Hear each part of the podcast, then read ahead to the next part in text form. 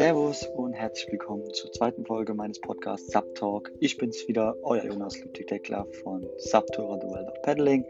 Und heute, wie angesprochen, geht es um das Thema Sicherheit. Vorab natürlich muss ich erstmal auf einen Beitrag eingehen von einem Kollegen. Den könnt ihr auch, wenn ihr mal bei dem vorbeischauen wollt, auf aloha-ehrlichsee.de gehen. Der hat eine eigene Station dort. Und ja, also, und zwar geht es darum, er hat eine, einen Beitrag gepostet, drum, wo es darum geht, dass immer noch zu viele Leute trotz hoher Temperaturen, mittlerweile schon über 20 Grad, immer noch zu leichtsinnig sind, ohne kurzen oder ohne langarmigen, beinigen Neopren oder Trockenanzug ins, aufs Brett gehen. Und äh, das kann halt sehr gefährlich werden, weil wenn man mit normalen Klamotten oder ohne viel Klamotten mit nur Badeshorts bei dem Wetter ins Wasser fällt, ist es sehr gefährlich. Da kann es dann zu Kreislaufproblemen geben und man schafft es oft halt nicht mehr, ähm, selbst als geübter Schwimmer oftmals nicht mehr durch den Kälteschock an Land zu schwimmen oder sich irgendwo zu retten. Und von daher empfehle ich, sagt es immer wieder, Safety First, Trockenanzug anziehen, wenn die Temperaturen noch zu niedrig sind und man nicht ein geübter, sicherer Paddler ist und weiß, dass man nicht reinfällt. Aber selbst dann, Trockenanzug ist immer oberste Priorität bei hohen Tempo äh, bei niedrigen Temperaturen, Wassertemperaturen. Ja, das mal vorab. So, und jetzt zum Allgemeinen von Thema, zum Thema Sicherheit. Äh, ich habe mal was mitgebracht. Ich habe das hier bei mir liegen. Ihr könnt es leider nicht sehen. Ich kann aber mal wenn es jemand interessiert, genauer mal ein Bild dazu posten, beziehungsweise mal den Link dazu in, den, in die äh, Beschreibung packen und dann könnt ihr euch das mal angucken und zwar die ResTube. Es gibt verschiedene davon, das ist nämlich eine meiner beliebtesten Sicherheitsausrüstungen, wie ich das immer am besten beschreibe, weil sie trägt nicht auf. Die Kajakfahrer bzw. Ruderbootfahrer, Angler etc.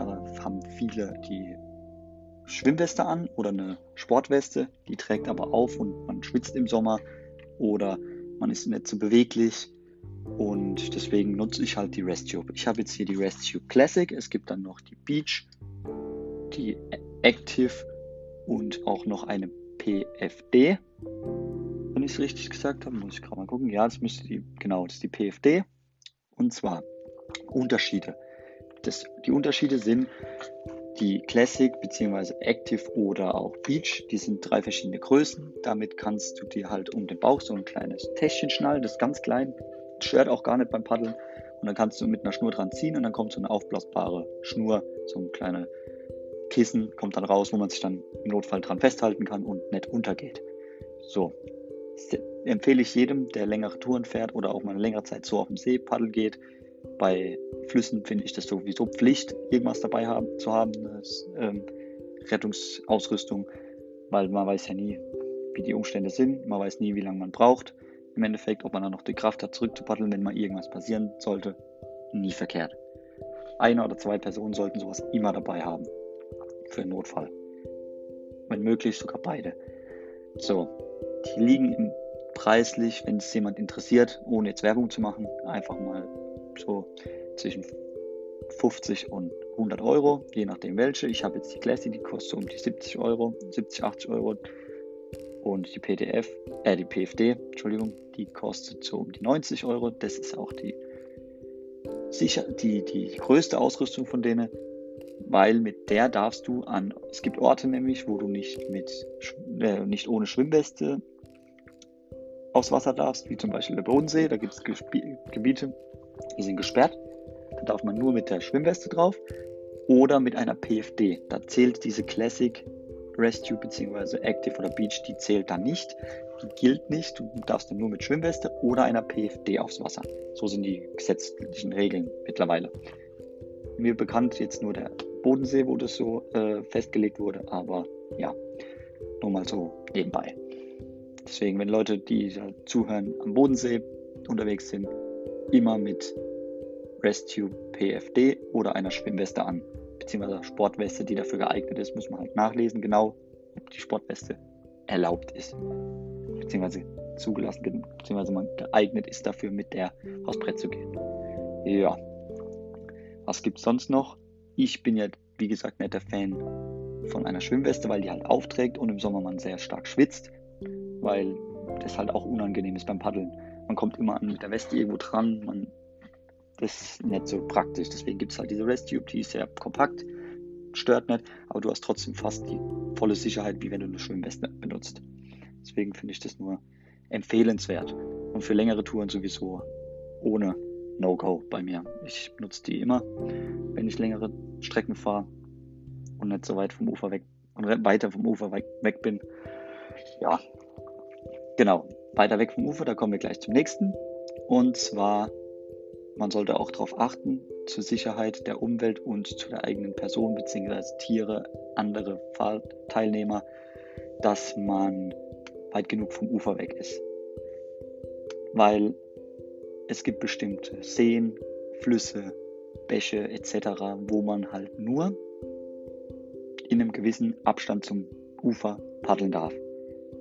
Wie zum Beispiel an dem See, wo ich immer gern paddel, da musst du ungefähr drei Paddel, äh, drei Bordlängen vom Ufer entfernt bleiben, damit du die Umwelt, die Tiere und die Gegebenheiten nicht beeinträchtigst oder jemanden verletzt oder mit irgendwelchen anderen Wasserteilnehmern kollidierst. Und ja, dafür gibt es auch eine Verhütungsregel, die extra nur für Gewässer gilt.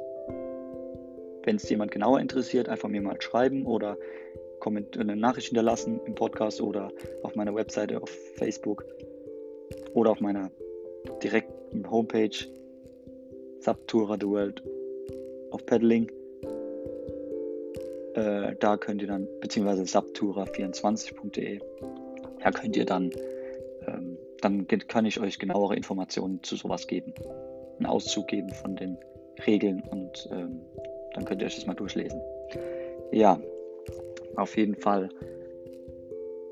wichtig, nie zu nah am Rand paddeln und immer auf die anderen Verkehrsteilnehmer achten, weil Stand-Up-Paddler sind in der Rangordnung die niedrigsten. Die müssen auf alle Rücksicht nehmen. Motorbootfahrer, Ruderer, Angler etc.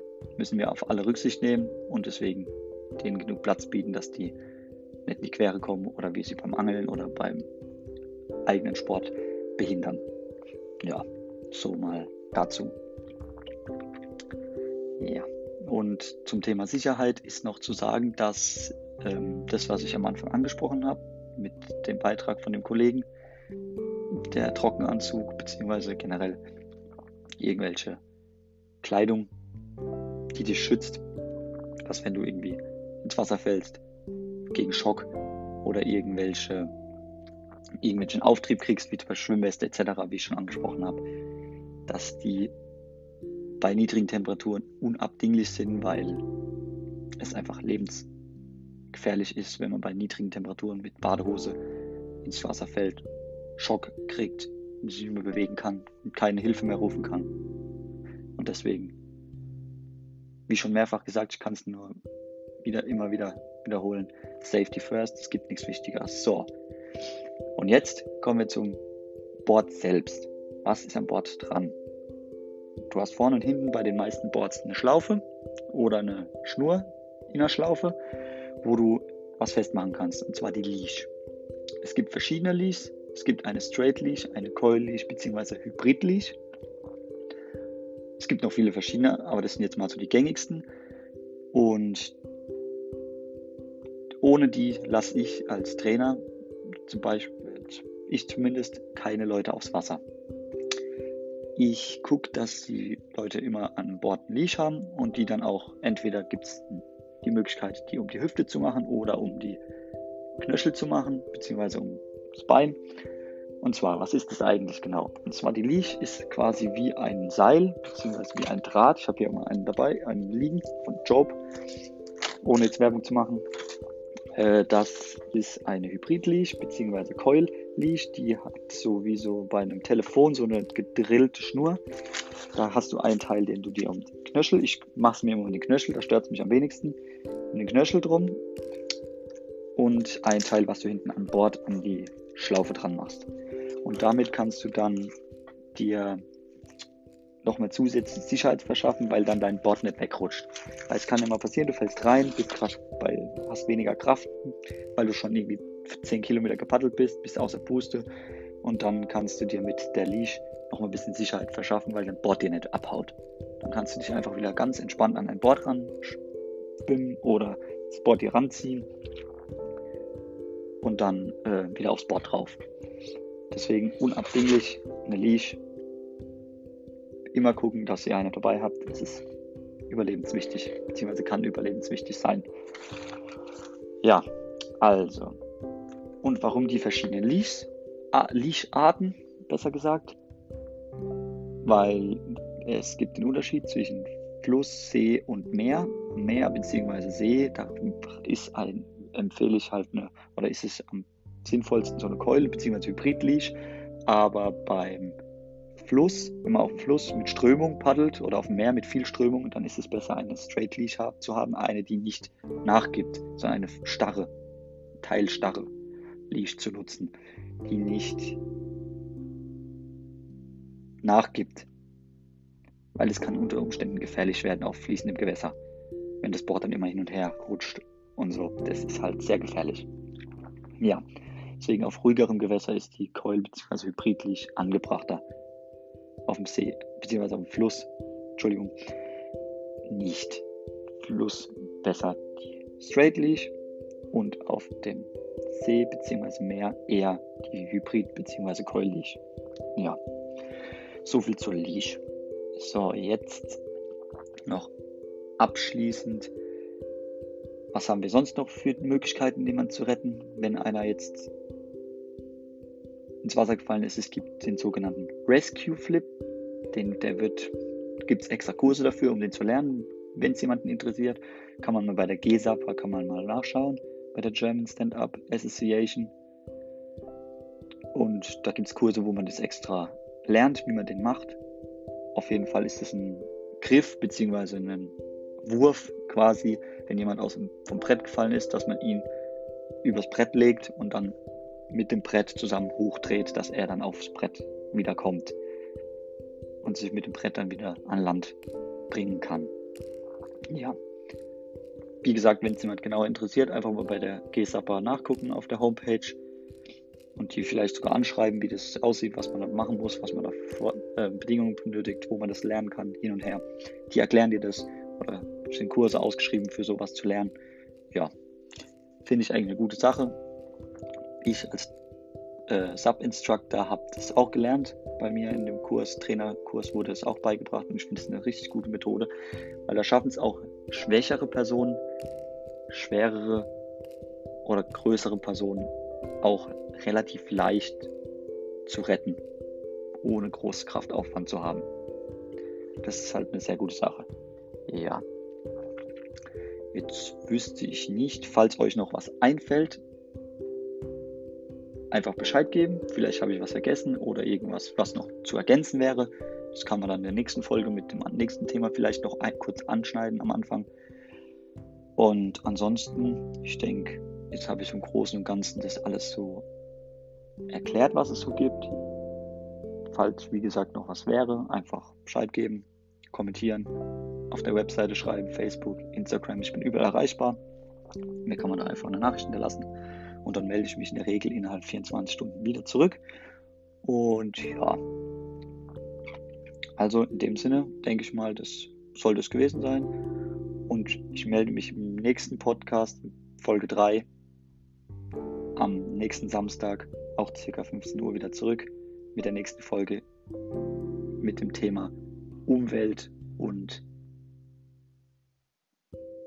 Verbote bzw. Hindernisse, die es im Stand-Up-Paddling gibt, da ich immer wieder öfters gesehen habe, dass es hier und dort immer mehr Verbote gibt und man darauf aufmerksam machen muss, wie man sich zu verhalten hat, dass man einfach den Sport nicht unattraktiver macht bzw. einschränkt für die Sportler, weil es wird ja immer mehr Sportler geben, die den Sport betreiben und von daher denke ich, mache ich mal darauf aufmerksam, wie es beziehungsweise gehen wir auf das Thema ein, wie es ist, wenn man, beziehungsweise wie man sich verhalten soll. Entschuldigung, vor lauter lauter. Ja, in dem Sinne denke ich mal, das war's und äh, bis zum nächsten Mal. Euer Jonas. Ciao.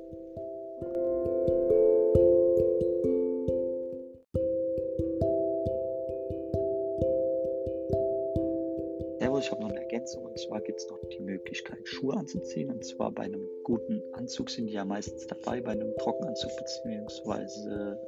Neopren. Aber da gibt es auch noch die Möglichkeit für im Sommer bzw. Übergang, Herbst, Frühling, die Schuhe mit Löchern drin, Wasser- und luftdurchlässig, wie gesagt, äh, sich zu besorgen, die dann gut sind, dass wenn man längere Zeit auf dem Brett steht, dass man dann keine wunden Füße kriegt oder Blasen oder nicht mehr stehen kann und dann wird es halt unangenehm mit der Zeit oder man in irgendwas reintritt, weil irgendwas aufs Brett gespült wird. Das kann auch passieren, wenn man zum Beispiel häufiger mehr isst oder so, wenn irgendwelche Krebs oder irgendwas aufs Brett geschleudert wird. Das kann passieren. Und das ist halt auch nochmal ein Sicherheitsmangel, dass man dann nicht so leicht vom Brett runterfliegt, weil man auch einen besseren Stand auf dem Brett hat mit den Schuhen. Und ja, deswegen, ich finde die super, ich benutze die gerne und man kriegt auch keinen Sonnenbrand auf den Füßen, wenn man sich vergisst, mal einzucremen. Hat also viele Vorteile und äh, ja, das ist mir jetzt noch dazu eingefallen. Die sind auch relativ preisgünstig, zwischen 30 und 60 Euro. Das gibt es in jedem größeren und jedem Shop, der ein bisschen mehr Auflage hat, zu haben.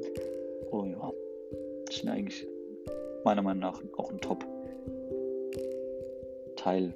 und halt auch teilweise zur Sicherheit beizutragen. Ja, das wollte ich noch erwähnen. Jetzt bin ich komplett raus. Frohe Ostern und bis zum nächsten Mal. Ciao, ciao. thank you